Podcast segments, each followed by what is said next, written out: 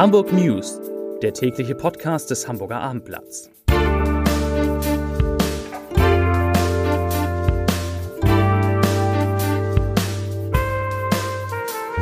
Moin, mein Name ist Lars Heider und heute geht es um Warnstreik, zu denen die Gewerkschaft Verdi die Beschäftigten in Hamburgs Kitas aufruft. Und weitere Themen 6000 Hamburgerinnen und Hamburger legen Einspruch gegen ihren Grundsteuerbescheid ein. Die Nachfrage nach dem Deutschlandticket ist der CDU in Hamburg zu niedrig und auf der A7 bricht ein Damm. Dazu gleich mehr. Zunächst wie immer die Top 3, die drei meistgelesenen Themen und Texte auf abendblatt.de. Auf Platz 3 scheitert das 49-Euro-Ticket in Hamburg, das sagt der HVV. Auf Platz 2 Dopingfall beim HSV. Alle Experten fällen einstimmiges Urteil.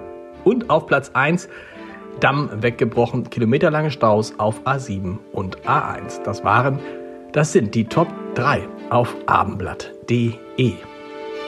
Wer Kinder im Kita-Alter hat, sollte für den morgigen Mittwoch einen Plan B entwickeln, um den Nachwuchs betreuen zu lassen. Denn die Gewerkschaft Verdi ruft alle Beschäftigten zu einem Warnstreik auf. Damit reagiere man auf das völlig unzureichende Angebot der Arbeitgeber, das diese in der zweiten Verhandlungsrunde vorgelegt hätten. Es ist davon auszugehen, dass zahlreiche Kitas in Hamburg den Betrieb nicht aufrechterhalten können. Aufgerufen sind explizit die Beschäftigten folgender Unternehmen. Kita-Träger Elbkinder, Ballenstiftung, ASB Kitas, Studierendenwerk, Hamburger Schulverein und die Asklepios Kitas.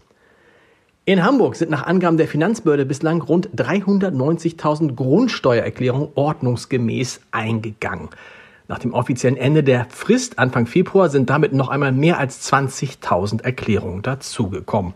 Hamburg liegt damit wohl ganz gut im Vergleich der Bundesländer. Von denjenigen, die ihre Erklärung eingereicht haben, hat etwa jeder Dritte den Steuerbescheid bereits erhalten. Knapp 6000 haben gegen diesen Bescheid inzwischen Einspruch eingelegt, weil sie mit der Berechnung nicht einverstanden sind. In welchem Zeitraum die Einsprüche bearbeitet werden, ist noch offen.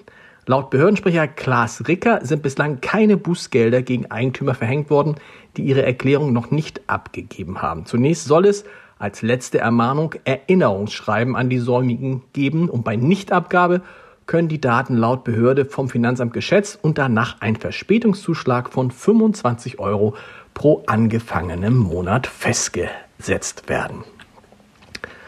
Ein pflegebedürftiger 65 Jahre alter Mann ist bei einem Wohnungsbrand am Montagabend in Ohlsdorf ums Leben gekommen. Wie der Lagedienst der Feuerwehr auf Abendblattanfrage erklärte, seien die Beamten gegen 19.30 Uhr zum Feuer in einem zehnstöckigen Hochhaus an der Fuhlsbüttler Straße gerufen worden. Nach den bisherigen Erkenntnissen waren Anwohner durch Hilferufe auf das Feuer in der Wohnung des Mannes im achten Obergeschoss aufmerksam geworden und hatten daraufhin einen Notruf abgesetzt. Aber als die Rettungskräfte vor Ort eintrafen, brannte die Wohnung bereits in voller Ausdehnung. Trotz sofort eingeleiteter Brandbekämpfung habe man nicht nichts mehr für den Mieter der Wohnung tun können, heißt es von der Polizei. Anscheinend hatte das Pflegebett, in dem der Mann, dem der Mann lag, Feuer gefangen.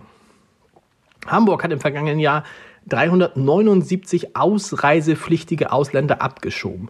Weitere 218 Ausreisepflichtige haben die Hansestadt 2022 unter Inanspruchnahme einer finanziellen Förderung des Bundes freiwillig verlassen. Das heißt, sie haben Geld dafür bekommen. Demnach hielten sich insgesamt Ende Dezember vergangenen Jahres über 10.500 Ausreisepflichtige mit abgelehnten Asylanträgen in Hamburg auf von denen fast drei Viertel über eine Duldung verfügen. Die Zahl der Ausreisepflichtigen ohne Duldung die wurde mit 2773 angegeben. Und woher habe ich diese Zahlen? Aus der Antwort der Bundesregierung auf eine kleine Anfrage der Linken.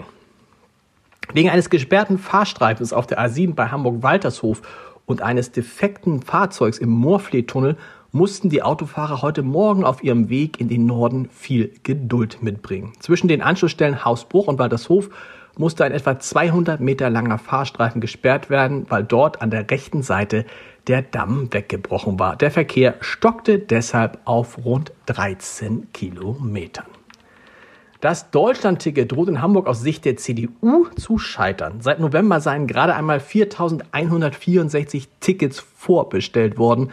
Erklärte der verkehrspolitische Sprecher der CDU-Bürgerschaftsfraktion Richard Seelmecker heute, das sei schwach. Auch könne der rot-grüne Senat nicht seriös abschätzen, wie sich der erwartende Verkauf entwickeln wird. Der Verkaufsstart des 49-Euro-Tickets ist bislang für den 3. April geplant. Und die Behörde für Verkehr und Mobilitätswende, die sieht das völlig anders. Sie lässt erklären, ich zitiere, bei den 4164 Personen handelt es sich um solche, die sich bei einem nicht limitierten Angebot schon sehr deutlich vor dem eigentlichen Vorverkaufstermin im April registriert haben. Diese Zahl sagt nichts über das wirkliche Interesse aus. Dieses ist, so auch die Rückmeldung aus den Kundenzentren des HVV, nach wie vor sehr groß. Das sagt Behördensprecher Dennis Kremer. Zum Podcast-Tipp des Tages. Vince Ebert sagt, dass eine Idee, die in der Theorie super klingt, in der Praxis totaler Müll sein kann. Er misstraut dem Zeitgeist und schwimmt gern gegen den Strom.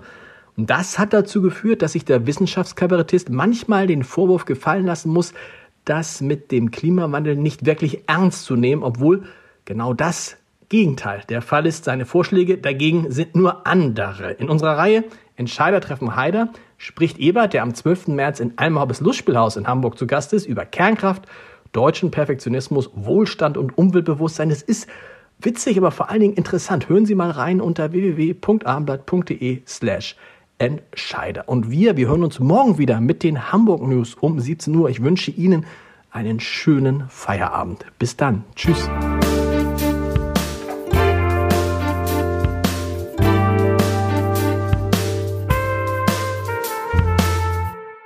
Weitere Podcasts vom Hamburger Abendblatt finden Sie auf abendblatt.de slash podcast.